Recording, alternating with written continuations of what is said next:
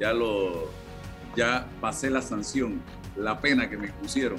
Así que estamos de vuelta allí en esa cuenta, Álvaro Alvarado C, en TikTok, en Facebook, fanpage, Twitter y YouTube.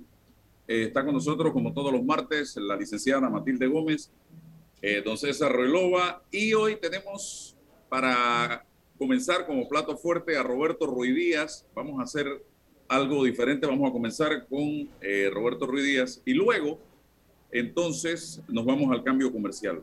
Así que inmediatamente, Roberto Díaz fue el abogado que presentó o que solicitó al Tribunal Electoral eh, la autorización para llevar adelante un proceso de revocatoria de mandato contemplado en la Constitución de la República de Panamá al alcalde del Distrito Capital, José Luis Fábrega. Esto ha ido evolucionando y ayer se dictó un resuelto donde se autoriza ya a la recolección de firmas, es lo que tengo entendido, y hay una cifra de más de 198 mil firmas. Está por 198 mil y tantas firmas que deben recogerse para luego entonces hacer un llamado, si, las, si se recoge esta cantidad de firmas, a un referéndum revocatorio donde el pueblo tendrá que decir sí a la revocatoria de mandato, no a la revocatoria de mandato de José Luis Fábrega y su vicealcaldesa, porque es una administración la que se está en este momento sometiendo a ese referéndum. No que eh, Judy por un lado y Fábrega por el otro, no. Y si eso, si ese referéndum es una realidad y gana el sí, entonces el señor Fábrega se va con su vicealcaldesa y se tendría que llamar a nuevas elecciones. Es lo que yo tengo entendido según el documento que leí que nos mandó el propio Tribunal Electoral a manera de docencia. Pero ¿quién vota? No vota la gente de Tonosí, ni de Pedací, ni de Chitré, ni de La Villa, ni de David. No, votan los que votaron, los que estaban en el padrón electoral del el 5 de mayo del 2019. Bienvenido, don Roberto Ruiz. Le doy la palabra para que nos expliquen dónde estamos en este momento. Eh, buenos días, Álvaro, procuradora Ana Matilde, César, Saludos. Sí, bueno, eh, como bien lo, comentaste, en el día de ayer ya formalmente el Tribunal Electoral emite el documento mediante el cual establece eh, cuál es la cifra o el umbral mínimo para poder acceder al proceso revocatorio. Ese famoso 30% que lo establece en 198.920 firmas o acciones de apoyo para el proceso revocatorio. Ahora lo que procede, eh, entramos en un periodo de capacitación que el decreto 49 establece que deben ser dos semanas. Hoy tengo una reunión con el Tribunal Electoral para ver qué posibilidades hay de que ese periodo se pueda cortar, dado que la cantidad de activistas no es lo que en teoría, cuando ellos arman este tipo de decreto, pensarían, ¿no? Eh, que piensan que son 100, 200 activistas, sino simplemente la capacitación va a instructores, quienes luego pueden capacitar a, activistas que se quieran añadir. Solo que esta vez la figura del activista es diferente a la tradicional. El activista antes era el que llevaba libros para recoger firmas eh, y visitaba las casas y visitaba las comunidades. En este caso, ese activista lo que hace es promover el uso de las plataformas por medio del cual se va a utilizar eh, las del Tribunal Electoral para poder captar firmas. Y adicional van a existir algunos activistas específicos e instructores que podrán contar con una herramienta electrónica por la cual hay que pagarle al Tribunal Electoral, hay que aportarle eh, un equipo de celular eh, con unas especificaciones que ellos establecieron, incluso recomiendan una marca Samsung, en promedio salen en 160 dólares, y pagar 36 dólares por cada licencia que se va a utilizar en cada equipo electrónico. Entonces estamos hablando de 200 dólares en equipo, solamente para ese activista que puede recabar información, eh, captar firmas de apoyo en forma directa.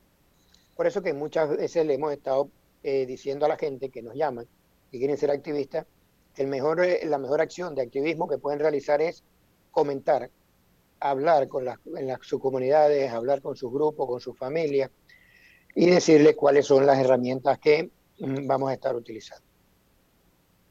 ¿Cuáles son esas herramientas? Porque eh, habrá libros móviles como se usaba cuando se recogieron firmas para los candidatos de libre postulación o ya eso es historia patria? Eh, los libros se van a seguir, utilizando para los lugares con difícil acceso o donde no haya señal de Internet. En el caso de la capital, realmente son pocas esas áreas que están ahí. Tenemos que hay de difícil acceso, pero de, pronto tienen señal de, Internet.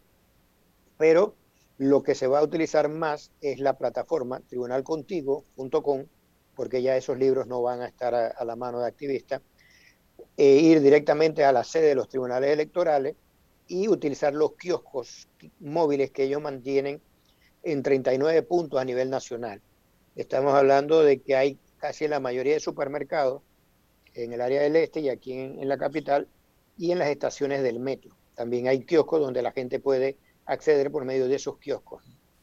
Pero, cuando, dice kiosco, son donde también se tramitan certificados o, exacto, es el mismo, que ya, el mismo que ya existen. Que ya ellos le, le, llaman kiosco y a veces la palabra confunde que uno pensaría que es como una caseta o algo y realmente es como si fuera un cajero automático en donde puedes tramitar los certificados de nacimiento, de defunción, eh, la inscripción o renuncia a partidos políticos, lo mismo que a través de la plataforma eh, tribunalcontigo.com, que también puedes realizar todas esa, esas actividades. Bien, eh, César. Gracias. Buenos días, Álvaro. Buenos días, licenciada Matilde. Buenos días, Roberto. Bienvenido siempre al programa. Eh, Roberto, eh, ¿qué, tiempo existe, qué periodo existe luego de la capacitación para la, recolección de ese 30%? ¿Hay un término establecido? Sí, exacto. Es, según la, población. En el caso del Distrito Capital, como tiene arriba de 100.000 habitantes, se le establece un periodo de 120 días calendario. O sea, estamos hablando de, de cuatro meses. Por ejemplo, si comenzáramos mm, el 15 de abril, estaríamos hasta mayo, junio, julio, hasta el 15 de agosto para poder lograr recabar la firma. Si no se recaba dentro de ese término, simplemente se archiva la solicitud. Si se recaba dentro de ese término, el tribunal tiene tres meses más para convocar al referéndum revocatorio formal. Igual, si se, si se obtiene la firma mucho antes, los tiempos se van acortando. Como hablamos de plataforma digital, los procesos de validación de firma entonces desaparecen, se entienden que ya ¿Es correcto lo que se capta o hay algún proceso de validación? Eh, luego que termina el, el, periodo, viene una fase como especie de depuración en donde se puede impugnar el, el, mismo proceso por dos causales. Una, si la cantidad de respaldo reconocida tiene errores de suma, o hay algún error de suma, o si la cantidad de respaldo reconocida es inferior a la cantidad requerida y se ha dado por cumplida la meta. Entonces, esas son las únicas dos causales que reconoce el decreto 49 para impugnar ese periodo. Entonces, en teoría, con este sistema electrónico, como trabajan con la base biométrica del Tribunal Electoral, van a tener el acceso y poder determinar efectivamente la validez de cada, de cada participación. Y recordar siempre que es única y exclusivamente para los ciudadanos del Distrito Capital y que estén registrados en el padrón electoral del 2019 hayan votado o no hayan votado en esa elección. Recuerda que aquí siempre queda como un 20, 20 y pico por ciento de personas que no van a votar. Entonces, ese 20 y pico por ciento también puede votar o puede participar de esta, de esta actividad. Licenciada Matilde. Sí, gracias. Saludos eh, al licenciado Ruiz Díaz, que eh, además lo felicito porque este, yo sé que todas las iniciativas ciudadanas son costosas, costosas en el sentido que implican someterse al escrutinio público del siempre la sospecha, ¿no? Y este qué es lo que busca y qué hay detrás y de a quién le está haciendo el mandado, porque lamentablemente somos la sociedad de la sospecha. Entonces, eh, pasado todo eso, viene la otra parte del esfuerzo personal. Esto implica dejar de hacer cosas que le dan lucro a uno, porque todo esto es gratuito, es un, esto, es una entrega a un servicio de, participación ciudadana, pero significa horas que usted deja de ganar eh, ingresos porque no se dedica a su negocio particular, a lo que sea que usted se dedique, tiene que quitarle tiempo a su familia y tiempo a, a su trabajo. Así que la gente no termina de entender todo lo que significa el activismo ciudadano. El activismo ciudadano es una enorme cuota de sacrificio personal. Y ahora viene el hecho de que, aunque es un emprendimiento que alguien lo tiene que iniciar, si no participan otras personas no sirve de nada, porque es un esfuerzo que solo no lo va a poder llevar adelante. Y siempre van a venir las zancadillas también, todos los que se van a meter a votar sabiendo que en la depuración, que es automática, van a quedar eliminados porque no son del distrito capital, no son personas que votan aquí. ¿Qué posibilidades hay de publicar ese padrón o de que se conozca el padrón para que la gente sepa dónde lo consulta, a ver dónde yo voto, o sea, para que rápidamente no, sé si eso ayude, pero, pero sé porque a uno le quita mucho tiempo cuando recoge firmas. Yo he ido al proceso de firmas, de recoger firmas dos veces en mi vida y es un proceso que no solo es extenuante, sino que se convierte en un proceso casi de contable, es como una auditoría, ¿no? Tú tienes que estar pendiente de que la cédula que no esté vencida, que la persona sea la misma de la cédula, etcétera. Ahora pareciera que con este sistema de verificación biométrica y además de registro digital, todo eso va a estar salvado, pero si no, no, entendí si la depuración de qué es o no del padrón que corresponde va a ser automática. O sea, yo tengo a alguien por delante y puede, puedo verificar si, si está votando o si va a entrar al sistema para votar a favor o en contra de que haya revocatoria, y esa sería la segunda pregunta, e inmediatamente va a decir, usted no aparece en el padrón. No sé. Y la, otra, pregunta es, y, la otra pregunta es, a ver, a ver, ah, que esta etapa es solo para que sí o no revocatoria, no es la revocatoria en sí misma. Después el tribunal tiene que convocar a un acto formal de elección para la revocatoria. Exacto, sí, mira, vamos de, de atrás para adelante. Este es un proceso como un partido de fútbol. Este es el primer tiempo. En este primer tiempo nos corresponde recolectar la firma. Eso nos va a validar para poder jugar el segundo tiempo, que es donde sí tienes que ir a votar, en donde sí tienes que salir e irte a tu centro de votación, a depositar un voto que va a decir sí o no, como un plebiscito. En esta ocasión tenemos la parte cómoda de que desde sus casas pueden apoyar la propuesta, desde los kioscos, desde el mismo tribunal electoral. Entonces, en la parte esa de que si están o no están registrados, nadie va a poder evitar que una persona se meta a la plataforma a sabiendas que no está, que es de Tonosí o de Chitré o de Santiago, y va a llegar y va a decir, entonces inmediatamente el, funcionario, porque es una llamada, una videollamada que son grabadas, el mm. funcionario le va a decir, usted no aparece en el padrón electoral. O sea, usted no puede continuar con el, con el proceso. Cada, llamada implica un funcionario del Tribunal Electoral o el Exacto. funcionario. Ese es el call, es la plataforma o el call center que ellos tienen precisamente para eso. Ya una vez el magistrado Juncal había explicado que esa plataforma fue ampliada y el horario incluso es de 6 de la mañana a 10 de la noche, de lunes a domingo. Pues entonces habrá que decirle a los ciudadanos que se armen de paciencia, porque entonces va a ocurrir... definitivamente, va, va a pasar el momento en donde tú estás esperando y te puede aparecer un numerito y dice, tienes cinco por delante y tienes que ir pasando y tienes que esperar hasta que te toque tu turno. Por eso, es que el, tribunal lo que hizo fue contratar más personas para que el call center esté destinado exclusivamente a este proceso de revocatoria y tenga ese horario extendido, incluso hasta la noche, precisamente para quienes están trabajando y no pueden en ese momento sacar un tiempo, lo puedan hacer hasta en horas de la noche. Porque esa es la metodología. Entiendo que parte de las fallas de los inconvenientes que confrontó la recolección de firmas para la, para la constituyente paralela en su momento fue la saturación también de la atención en el call center del Tribunal Electoral, entre otras muchas eh, inconvenientes que hubo, ¿no? Pero entiendo que ese es uno. Sí, precisamente eso es lo que explicaba el magistrado, que de las experiencias es que uno va corrigiendo, ¿no? Entonces tú sabes y te encontraste con esta situación y ves que tu call center no te está dando, entonces tienes que ampliarlo y ampliarlo también para las otras actividades propias del mismo tribunal, ¿no? Que es la, en, la misma plataforma está lo de la inscripción de partido, renuncia de partido y estos temas. Mi última pregunta es en el sentido de eh, si dan los tiempos, licenciado. Ya ustedes han, ya usted ha calculado, ha pensado, o sea, una vez que se dé la convocatoria, vamos a suponer que resulte positivo, que la gente se motive, que la gente esté disgustada, que realmente también el alcalde hasta recoja el disgusto con el propio gobierno en general. No, sé si me explico, estos son fenómenos políticos que, que no se pueden controlar. Eh, si hay una oportunidad de ir a pegarle a la piñata, bueno, vamos todos los que hace rato tenemos ganas de batear.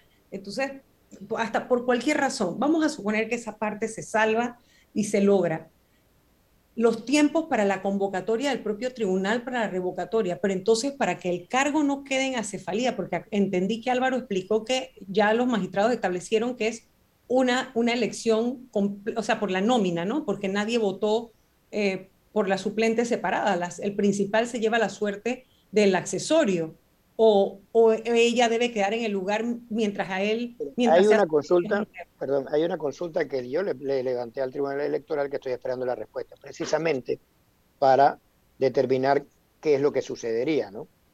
En este caso, si, la, si la, vicealcaldesa queda encargada o los dos cargos quedan eh, en acefalía, pues entonces tendríamos que buscar una tercera figura que es la que tiene que quedarse encargado en caso de una elección. Por eso que yo he preferido, para evitar un poco las especulaciones, solicitarle una opinión al Tribunal Electoral, que ya la estamos esperando, creo que hoy debo recibirla, eh, mediante la cual ellos plantean la posición que hay. ¿no? Porque siempre hay que recordar que, que en teoría los suplentes están para, para suplir la, ausencia de lo, la ah, ausencia permanente del principal. Y sería muy complicado. Imagínate que esto, que esto se concluya a principios del próximo año o a finales de este año. ¿Para cuándo creen ustedes que pudiera estar concluyendo este, esta parte del proceso si se llama el referéndum? Si nos vamos asumiendo que nos tomemos los cuatro meses, estamos hablando que en agosto terminarían los 120 días. De ahí el tribunal tiene septiembre, octubre y noviembre para convocar. Dentro de esos tres meses tiene que convocar. O sea, hay que convocar. El, tribunal lo puede convocar en un mes.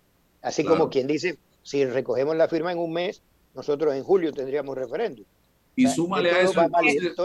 Pero Álvaro, esa, esa convocatoria del tribunal a posterior de esto sería solo para el referéndum revocatorio. Y entonces la ley dice que no se puede un año antes hacer nada respecto a elecciones, o sea que a esta revocatoria, o sea que no se podría convocar para nuevas elecciones en la alcaldía porque ya los tiempos no darían. Eso iba, a eso iba, los tiempos no van a dar y quién va a ser a gastar en candidaturas para unos meses prácticamente.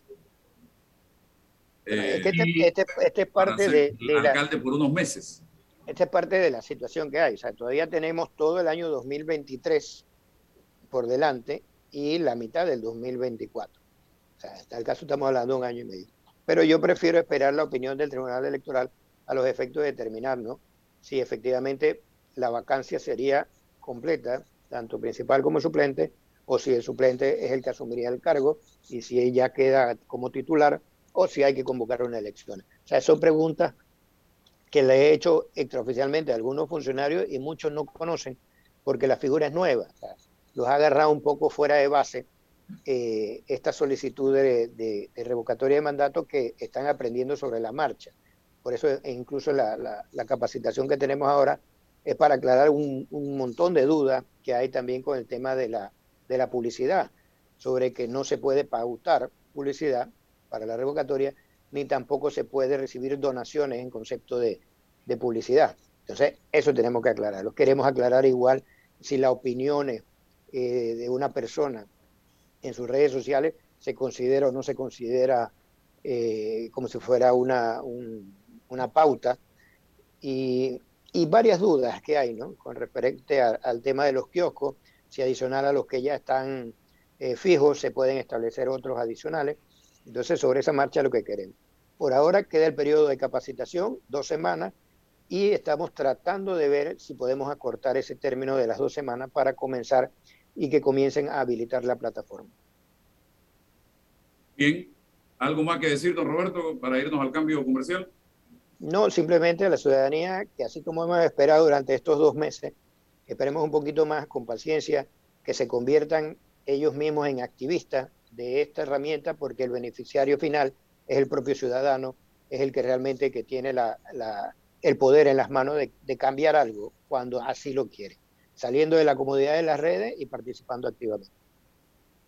Bien, muchas gracias, don Roberto Redía. Seguimos en contacto a medida que se vaya dando y generando información. Aquí estamos a la orden para divulgarla a través de este programa Sin Rodeos en Omega Estéreo. Vamos al cambio comercial y regresamos enseguida. En breve continuamos con más aquí en Sin Rodeo por la cadena nacional simultánea Omega Estéreo y mucha atención, ingresa a panamadigital.gov .pa, si quieres una solicitud de certificación del crédito del IFARU, el prestatario o codeudor con autorización del prestatario puede tramitar esta certificación de crédito para cualquier trámite que requiera esta certificación. Recuerde, tramita en panamadigital.gov.pa. Dentro de Panama Ports Existe un mundo que muchos no conocen, pero que hacen posible que el país no pare de trabajar y son las más de 2.500 empresas panameñas que prestan sus servicios dentro de las instalaciones de Balboa y Cristóbal, con labores muy variadas, todas muy valiosas. Forman parte del engranaje para que los puertos puedan seguir operando y se caracterizan por cumplir con los más altos estándares de calidad, profesionalismo y son parte del equipo que mueve el puerto y mueven a Panamá. Hutchinson Ports, PPC. Llegó el pack perfecto de Credit Bank con promociones en préstamos personales, tarjetas y ahorros, del 14 de marzo al 14 de abril, con excelentes tarifas promocionales, bonos en efectivo, membresías gratis y compra de saldo al 0% de interés. Conoce más ingresando a www.creditcorpbank.com. Visítanos y llévate el pack perfecto. Credit Bank cuenta con nosotros. Bueno, me voy a comer con una estrella. Mmm. Espérate, ¿y tu esposa sabe? Claro, ella sabe que la estrella del sabor es American Star. Y por eso en la casa comemos delicioso. American Star, el tasajo, jamón, chorizos y embutidos más suaves, económicos y con el sabor que le gusta a todos. ¡Oh! ¿Me invitas a conocer esa estrella? Busca la estrella roja y azul American Star, la estrella de tu cocina. Cuando no hablamos en nuestro viaje en el metro, estamos respetando a los demás y cuidando nuestra salud. Tu silencio dice mucho. ¡Qué ingeniosa frase! Hola amigos, hoy les contaremos en cuatro sencillos pasos cómo lograr sus metas ahorrando con caja de ahorros. Paso 1. Determina la cifra que puedes ahorrar y lleva un control de tus gastos. Paso 2. Plantéate una meta. Paso 3. Abre una cuenta de ahorros en caja de ahorros que tiene para niños, jóvenes y adultos. Paso 4. No te lo gastes todo y ahorra para el futuro, porque con esfuerzo puedes lograr todo lo que te propongas. Caja de ahorros, el banco de la familia parameña. Para develar lo que es cierto, hace falta hablar sin rodeos con Álvaro Alvarado. Bien, eh, Ana Matilde Gómez y César Relova con nosotros y en breve vamos a tener otra entrevista muy interesante. Eh, pero antes, eh, el tema de la revocatoria de mandato en los diputados de partidos políticos, con todo y la norma aprobada por el legislativo a través de esta iniciativa de los 15 diputados de cambio democrático eh, se mantendría ya que en el proceso de ellos o se aplica si el presidente la firma retroactivamente. ¿Qué dicen ustedes, Ana Matilde y luego César? Bueno, que son dos cosas, ¿no? La sanción de la ley por parte del presidente eh, le da vigencia a partir de su promulgación, porque no creo, no es una ley con la capacidad retroactiva porque no es de orden público, no creo que así se va a aprobar. Y la constitución dice muy claro que las leyes eh, no tienen efecto retroactivo a menos que ella misma lo establezca, para eso son leyes de orden público o interés social. Eso por un lado. En lo segundo es que el proceso que ya está en marcha va a ser muy interesante porque una norma adjetiva eh, que es de procedimiento, se aplica la que está vigente al momento de que el operador la va a usar, eh, lo cual pensaría uno que em, si fuera solamente el procedimiento interno lo que se estaría cambiando y no eliminando la revocatoria, pues los, eh, como te digo, los procesos tienen que seguir y se aplicaba pues ya la norma que estuviera vigente en el momento. Pero es que esto va más allá, esto es la eliminación de la facultad. Pero la pregunta es, ¿Puede una ley eliminar una facultad constitucional? Esa ley a todas luces va a resultar inconstitucional. Es un exceso porque no se puede mediante una ley inferior eliminar una facultad que tiene un rango constitucional.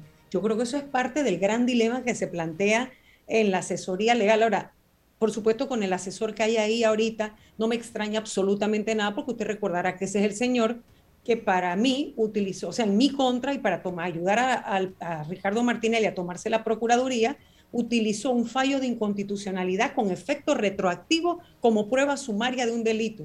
Eso es una cosa que no se había visto nunca en la historia, eso no se ha visto, jurídicamente no tiene ni pie ni cabeza. Creo que es la primera vez que César Ruilov y yo vamos a estar totalmente de acuerdo. Entonces, eh, ahí no hay más nada que debatir. O sea, con esa persona cualquier cosa es posible que se le ocurra asesorarle al presidente. Pero uno pensaría, caramba, esto lo tienen que pensar muy bien porque ¿cómo puede una ley tumbar una facultad constitucional? Ese, ese para mí es el, es, el, es el cuestionamiento de fondo que hay en esto, ¿no? A ti te conta, Álvaro, que ha sido el martes que más tranquilo he estado. A ver, ¿qué dice usted? Yo, yo eh, no termino de sorprenderme porque quedamos, y es lógico, ¿no? Entre los abogados, queda, quedamos buscando y debatiendo las interpretaciones jurídicas a asuntos eminentemente políticos. Esta relación entre, los, entre el Parlamento, entre los diputados y las estructuras políticas es una, es una relación eminentemente de naturaleza política. Cómo funcionan, cuál es el diálogo, la línea del partido versus la ejecución de los diputados en el Parlamento, todo aquello, eh, eh, no, te, no, nosotros no terminamos de descifrarlo. ¿Dónde están los intereses? ¿Quién los determina? Y en el caso específico del, del problema de cambio democrático, que es político, bueno, ha quedado eh, efectivo, es un proceso político, pero con connotaciones jurídicas, ¿no? Si, si proyectan una ley, si, si eh, es, es, contraria a la constitución, quedamos entonces ya en el debate de orden jurídico y comparto lo que la licenciada Ana Matilde ha señalado, una norma de, de, de menores jerarquía no puede limitar la potestad que la constitución establece, o sea, ahí no hay mayor discusión, y si, y si es retroactiva o no, también estamos clarísimos pero, pero esto nos aleja, de, nos aleja del, del, verdadero debate, de, qué herramientas tienen los partidos.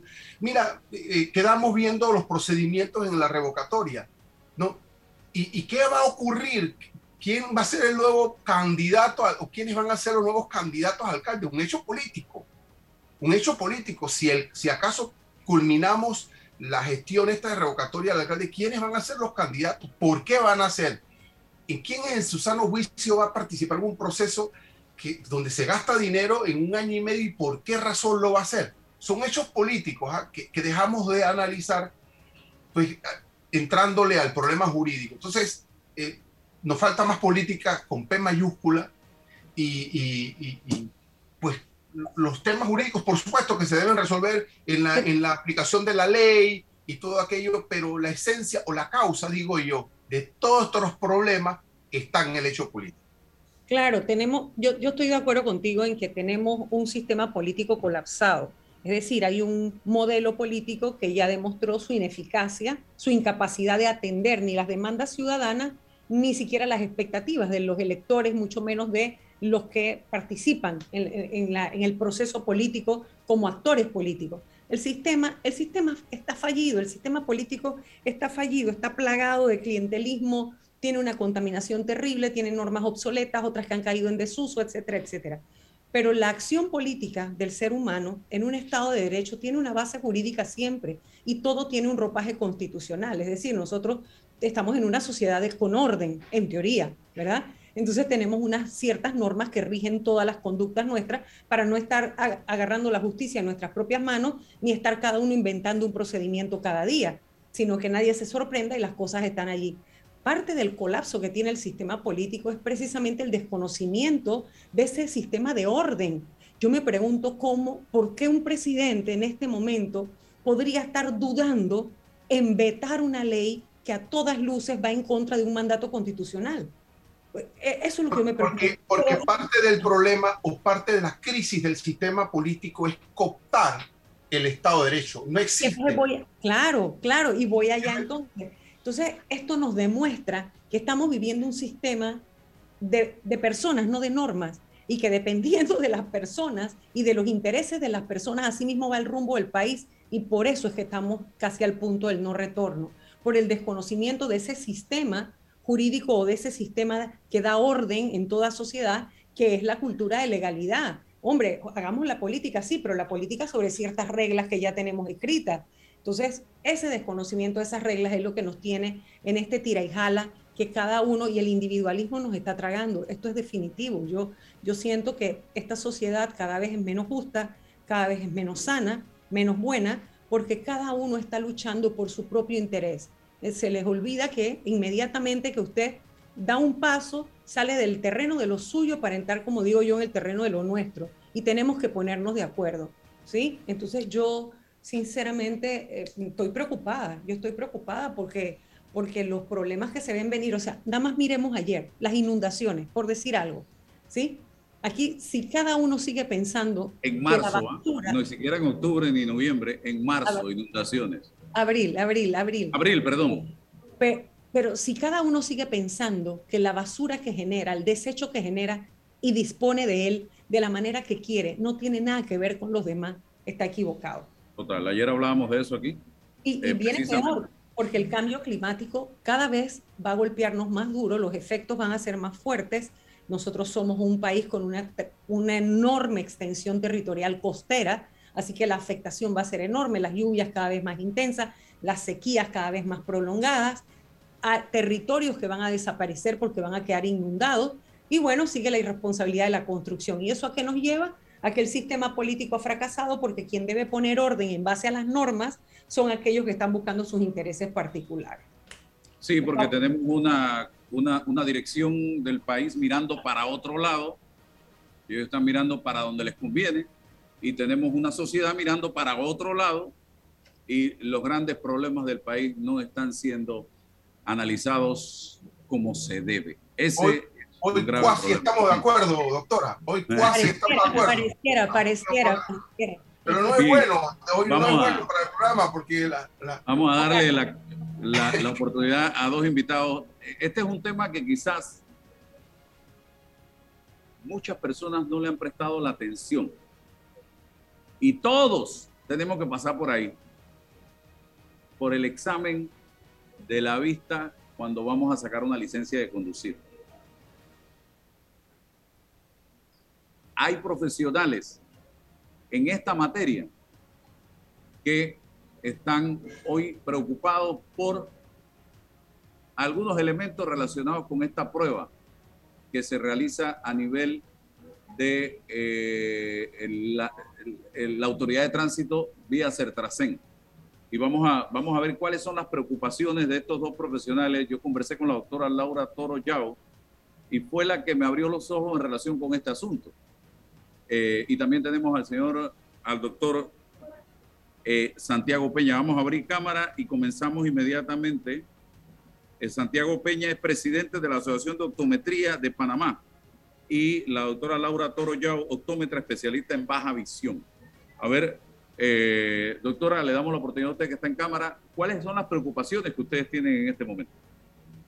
Buenos días, muchas gracias Álvaro por la invitación. Este, la verdad es que queríamos hacer esta intervención pequeña hablando un poco sobre la importancia que es para nosotros que eh, la población y la ciudadanía entienda la necesidad de un examen visual especializado y también un examen por un optómetra idóneo que sea el encargado de velar por verificar y rectificar que la visión de los pacientes y de la población sea la adecuada para la conducción durante el examen de, visión que se tiene que hacer, que actualmente no se está haciendo correctamente cuando el paciente o la persona va a realizarse las revisiones en, el CERTRACEN, cuando hacen el examen de la, de la vista, supuestamente te dicen que si ves o no ves, pero la persona que está ahí no es la idónea para hacer eso.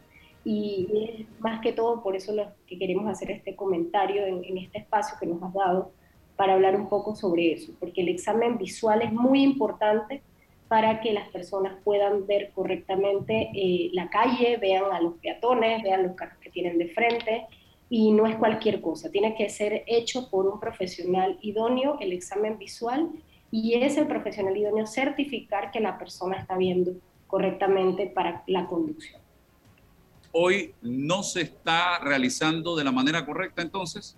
Hoy en día en el, en el CERTACEN o los lugares estos donde hacen los exámenes de, de, visión para la conducción, lo que es todo el tránsito, no se está realizando eh, bajo un profesional idóneo. Y es por eso que nosotros hemos como asociación y el doctor Santiago Peña pues es eh, garante de, esta situación que hemos venido trayendo desde hace muchos años con esta lucha de tratar de, de colocar o que ellos puedan poner un optómetra idóneo para que pueda esta persona ser la que certifique que, la, que todas las personas que están asistiendo a su examen de la vista en el tránsito sea la persona que realmente eh, eh, pase como debe ser por un optómetra y que digan, esta persona puede ver, ve bien y es la que puede hacer una conducción adecuada.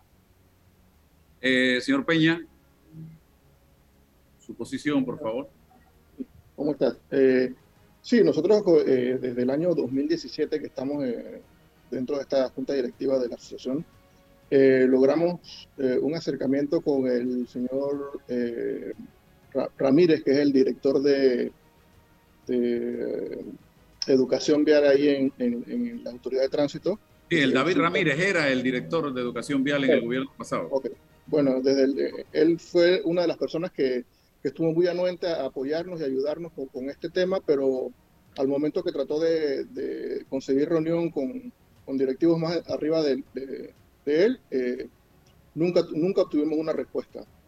Eh, quiero compartirte y adelantarte que, que, este problema que tenemos con el tema de los exámenes de visión no es, no es exclusivo de nosotros. El, la, los fonoaudiólogos, con la parte del examen de audición, eh, han manifestado el mismo problema eh, de hecho, hicimos en una ocasión una carta conjunta eh, dirigida a Certracen y hasta el sol de hoy nunca hemos obtenido una respuesta. Licenciada Ana Matilde. Sí, evidentemente la doctora tiene toda la razón, ¿no? Lo que ha dicho es importantísimo, no, no se puede no se puede soslayar y, y, saludos a ambos, no se puede soslayar el hecho de que al conducir uno tiene que utilizar los canales sensoriales, tanto la vista como el oído, eh, para tener una percepción un poco más precisa del entorno. Y eso muchas veces, yo, yo estoy convencida que muchas veces hay personas con baja calificación o ninguna calificación para conducir que están con un vehículo que puede ser un arma mortal. O sea, hay personas que están detrás del volante y son todo un peligro, porque hace mucho tiempo que no se realizan una, un examen de la vista y porque además cuando fueron a renovar la licencia, pues nada más le pidieron que llevara X documento que no tiene nada que ver con un examen actualizado, detallado. Y, y, además creo, doctora, no sé si usted me da la razón, que a partir de los dos años que hemos estado tanto tiempo frente a pantallas eh, de dispositivos electrónicos, muchas personas tienen afectaciones también en la, en la vista que no han sido detectadas o no han sido diagnosticadas adecuadamente por la cantidad de tiempo pantalla que estamos consumiendo y todo lo que eso produce, la resequedad, por decirle la más común que puede ser, y que uno empieza a parpadear y a sentir como brusquitas en los ojos, y un, un simple parpadeo de esos y una molestia de esa te puede hacer atropellar a una persona. Es que si la gente entendiera la fracción de segundos que es el descuido para tener un accidente automovilístico o un accidente vial, no sé cuál sea el término correcto, puede ser vial porque incluye todo, ¿no? Entonces, estando en la vía, es tan importante estar claro de la capacidad sensorial de las personas o los niveles sensoriales. Y a veces un pitazo te puede alertar, por si tú no lo escuchas, ¿sí? Entonces, y si tú tienes un problema de daltonismo o lo que sea y confundes los colores y la señalización, bueno, eso solamente te lo puede decir un profesional. Así que yo sí creo, siempre ha habido como una historia con esto de, los, de las licencias de conducir y los exámenes que se practican toda la vida. Desde que yo estoy pequeña me acuerdo de eso de que se hablaba que si tú pagas 20 dólares a un no sé quién aquí, te dan el examen. Los hijos, uno ha pasado con los hijos, yo, mi hija, uno de mis hijos, no me acuerdo cuál de los dos, tuve que llevarla de nuevo porque decía, pero es que mis amigas no están pasando el examen. Dice, bueno, pero tú sí lo vas a pasar. y vamos para allá, yo te voy a acompañar y me voy a quedar ahí contigo todo el rato, pero yo tengo que ver que tú pases ese examen. Pero ¿cuántos padres se involucran de esa manera? ¿Cuántos no le consiguen a los hijos simplemente un permiso porque tienen un amigo y lo sacaron y cuando vas a ver el chiquillo o la chiquilla tiene problemas que no están siendo diagnosticados oportunas y apropiadamente para tener realmente la idoneidad para manejar, ¿no? Sí, efectivamente lo que usted está comentando es lo que sucede. Ahí en el, el donde se hacen los exámenes de licencia, generalmente llega la persona y le dicen, bueno, póngase en una maquinita y resulta que la maquinita que está ahí o es una máquina que está dañada o es una máquina que no tiene los octotipos o las figuras necesarias para el examen o es una máquina que no es la apropiada porque si ustedes en algún momento, y, veo que aquí todos, la gran mayoría usa lentes, han ido a un examen visual, saben que el examen es, se sienta el paciente, tiene que ver una pantalla a la distancia, tienen que tomarle la agudeza visual para ver en el ojo derecho, en el ojo izquierdo, pues resulta que nada de eso sucede y te hacen el examen en una máquina que es una máquina chiquita, cerquita, cuando el examen visual debería ser en distancia, porque el paciente cuando está manejando, la persona cuando está manejando, está viendo de lejos, no está viendo de cerca. Y ese aparatito que nos, nos ponen ahí para que uno mire a través de él, ese aparatito no es el adecuado, porque ese aparatito no hace la función que está haciendo el optómetra de revisar la agudeza visual, si el paciente tiene 20-20, si el paciente es de baja visión, que es la especialidad que pues yo manejo, que es baja visión, los pacientes de baja visión no pueden manejar. Los pacientes de baja visión tienen una agudeza visual muy reducida, tienen un campo visual reducido, tienen afectación del campo visual central en algunas ocasiones, disminución de la sensibilidad al contraste, que no es más que la capacidad de tu poder ver en ciertas condiciones de iluminación. No es lo mismo manejar con el sol fuerte que manejar cuando está lloviendo o es de noche. Entonces, todo este tipo de situaciones ellos no la miden cuando están haciendo el examen, que bueno, el supuesto examen en el, en el CERTRACEN. Entonces, te ponen la letrita. Hay personas que a mí me han llegado que me dicen, doctora, pero yo tengo buena visión y efectivamente hago el examen y tienen buena visión y no lo pasaron en el CERTRACEN, pero es porque están haciendo el examen mal o viceversa.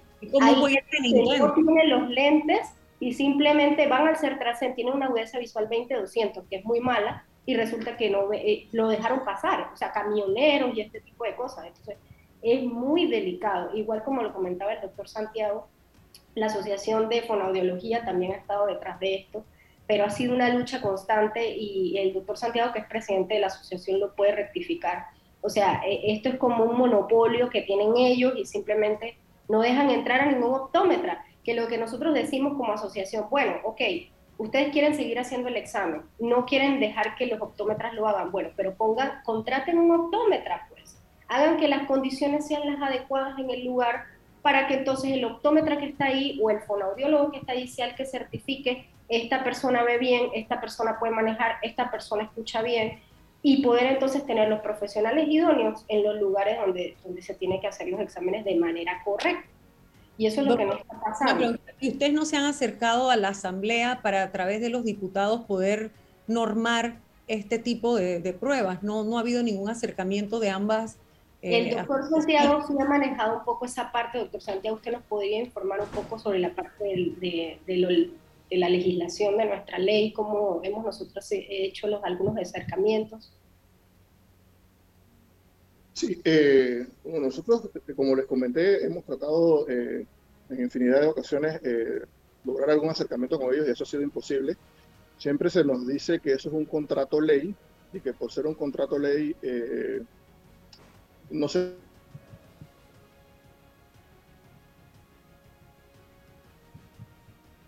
Bien, hay problemas con el internet del doctor. Sí.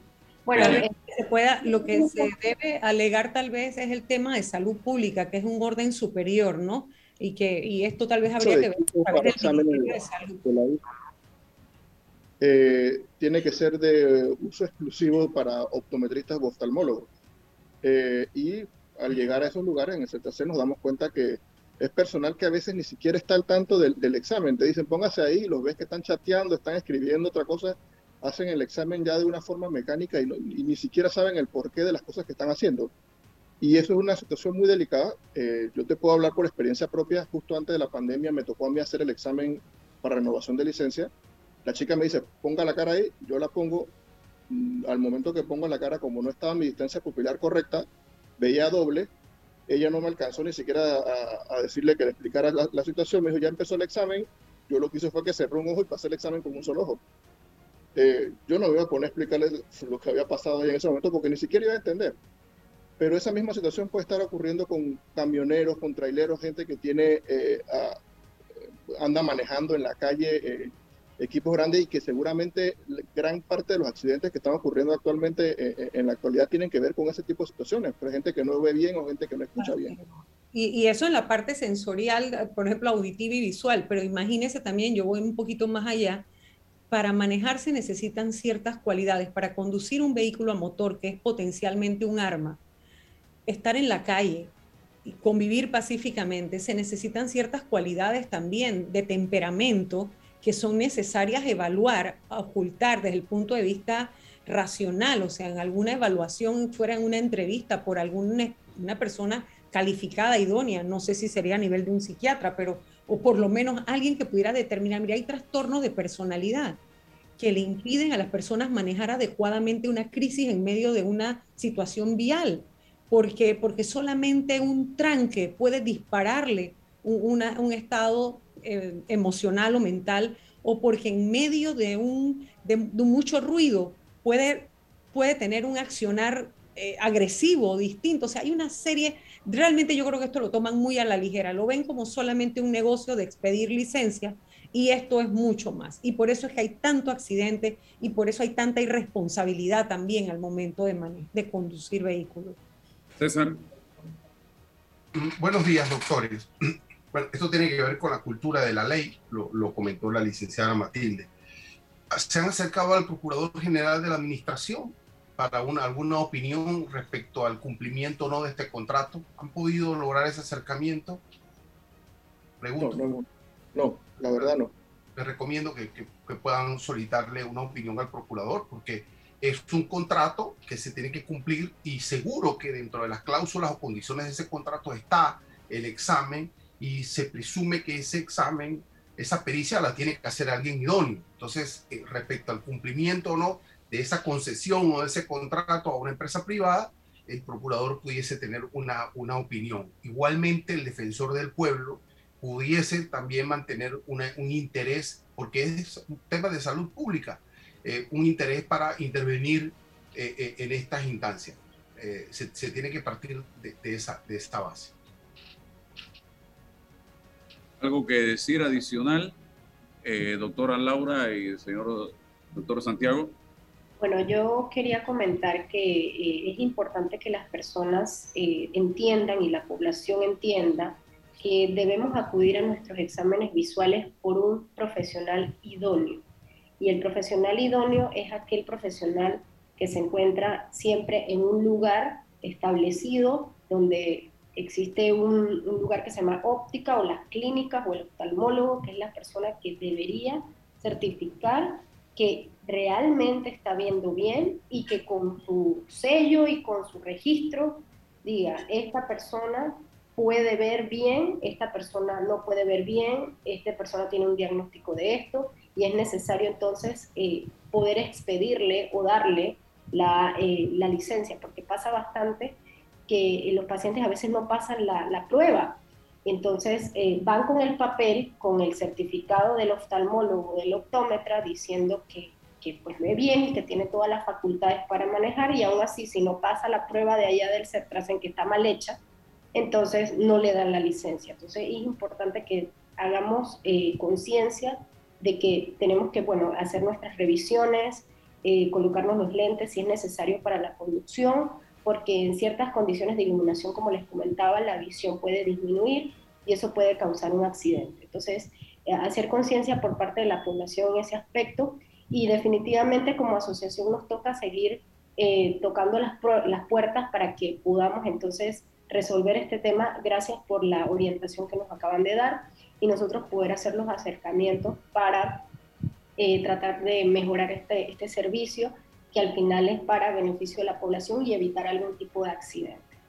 Así es. Ah, Estoy totalmente de acuerdo, Álvaro. Incluso, doctora, es que yo observo que no le dicen nada a la persona. A ver, mi papá fue y pasó las pruebas de 84 años, pero yo veo que mi papá se afecta por las luces nocturnas. Él, por su propia voluntad y cuidado y porque le hemos insistido, ya no maneja de noche. Correcto.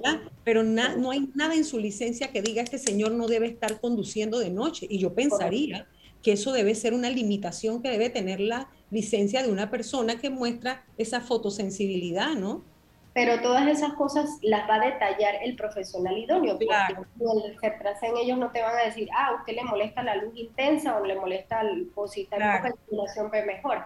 Realmente este, existen muchas ayudas eh, para mejorar ese tipo de problemas, ayudas visuales, pero si no está el profesional idóneo para decirle cuáles son las que tiene que utilizar, va a ser muy complicado. Y como usted bien lo, lo, mencionaba hace un rato, realmente esto de la, de el, el, hecho de sentarse al volante y conducir no es solamente la visión, es todo un conjunto de aspectos sensoriales que usted bien ha mencionado, como lo, el tema de la, del, del, comportamiento de la persona, si está agresivo, que si está esto, que si está lo otro, cómo eso puede afectar, ¿no? Y al final eh, lo que queremos es evitar eh, accidentes, accidentes lamentables que pueden llevarse la vida de una persona. Otra cosa ya para ir cerrando que me llama la atención, los exámenes que están haciendo vía internet a través de un programa de la página.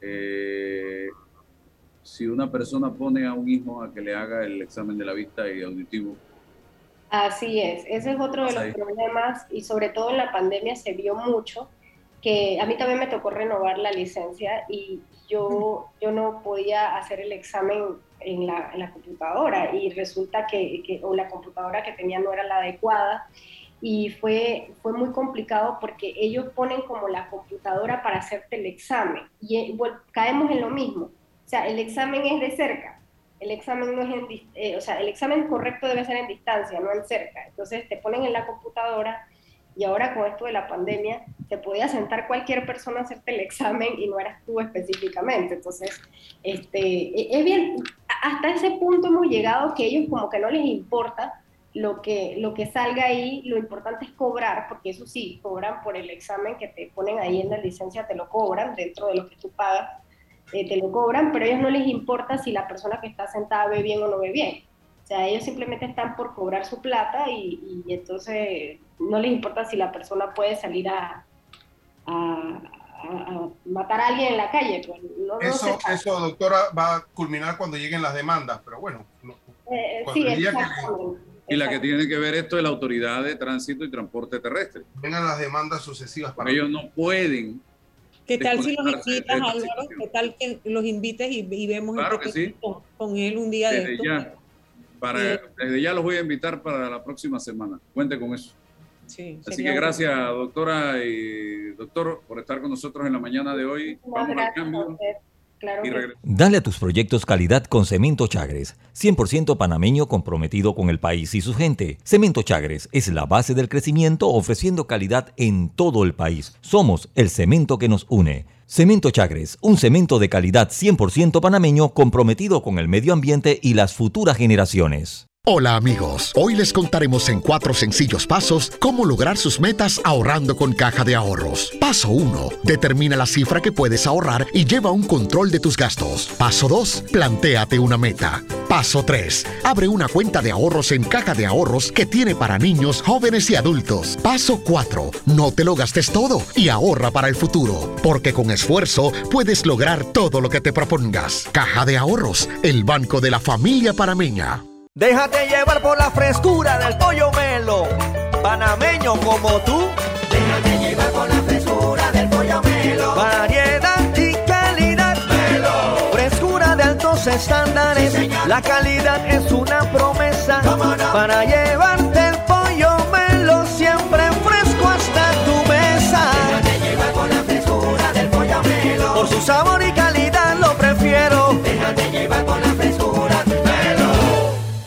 como es tradicional, se puso en marcha el Plan General de Elecciones Plagel en la República de Panamá. Este plan es un instrumento de planificación, supervisión, control y evaluación del proceso electoral. Con la implementación del plagel, el Tribunal Electoral se prepara una vez más para cumplir con su mandato constitucional de garantizar la libertad, honradez y eficacia del sufragio popular. Tribunal Electoral, la patria la hacemos contigo.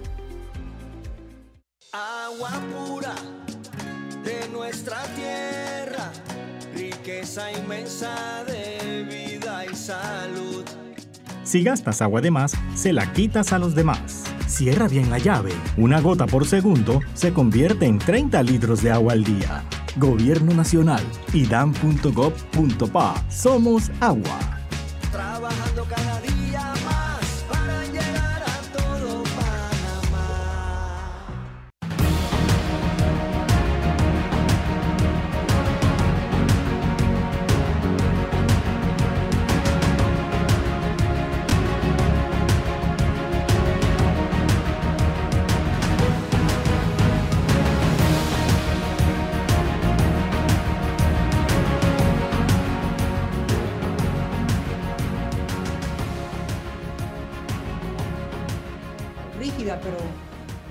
que estoy convencida de eso. Bien, analizábamos para los oyentes de la emisora en el receso precisamente el tema de la cantidad de personas que andan día a día conduciendo, no solo con problemas de la visión y de la audición, sino también bajo los efectos del alcohol. Y si usted suma esos tres elementos, imagínense lo que usted tiene en la calle, señoras y señores. de tiempo. Una una bomba. Por Así eso es que hay que eliminar la licencia de por vida a quien produce la muerte de otra persona bajo los efectos del alcohol, porque es demasiado grave. Es, es- es demasiado grave. Yo, yo no Bueno. creo en este escalonado de uh, se la quito por seis meses, después se la dan otra vez. No creo. Y si tiene contacto, no se la quitan por ningún día. Eso Así es es. una enfermedad, eso es una enfermedad. Así que bueno, César, gracias. Licenciada Matilde, gracias. Son las 9.30, se acabó el tiempo. Me he portado bien, hoy me he portado bien. Sí, bueno. demasiado. Demasiado. Mañana nos encontramos nuevamente en otro programa de Cinco de Hasta mañana. La información de un hecho se confirma con fuentes confiables y se contrasta con opiniones expertas. Investigar la verdad objetiva de un hecho necesita credibilidad y total libertad. Con entrevistas que impacten,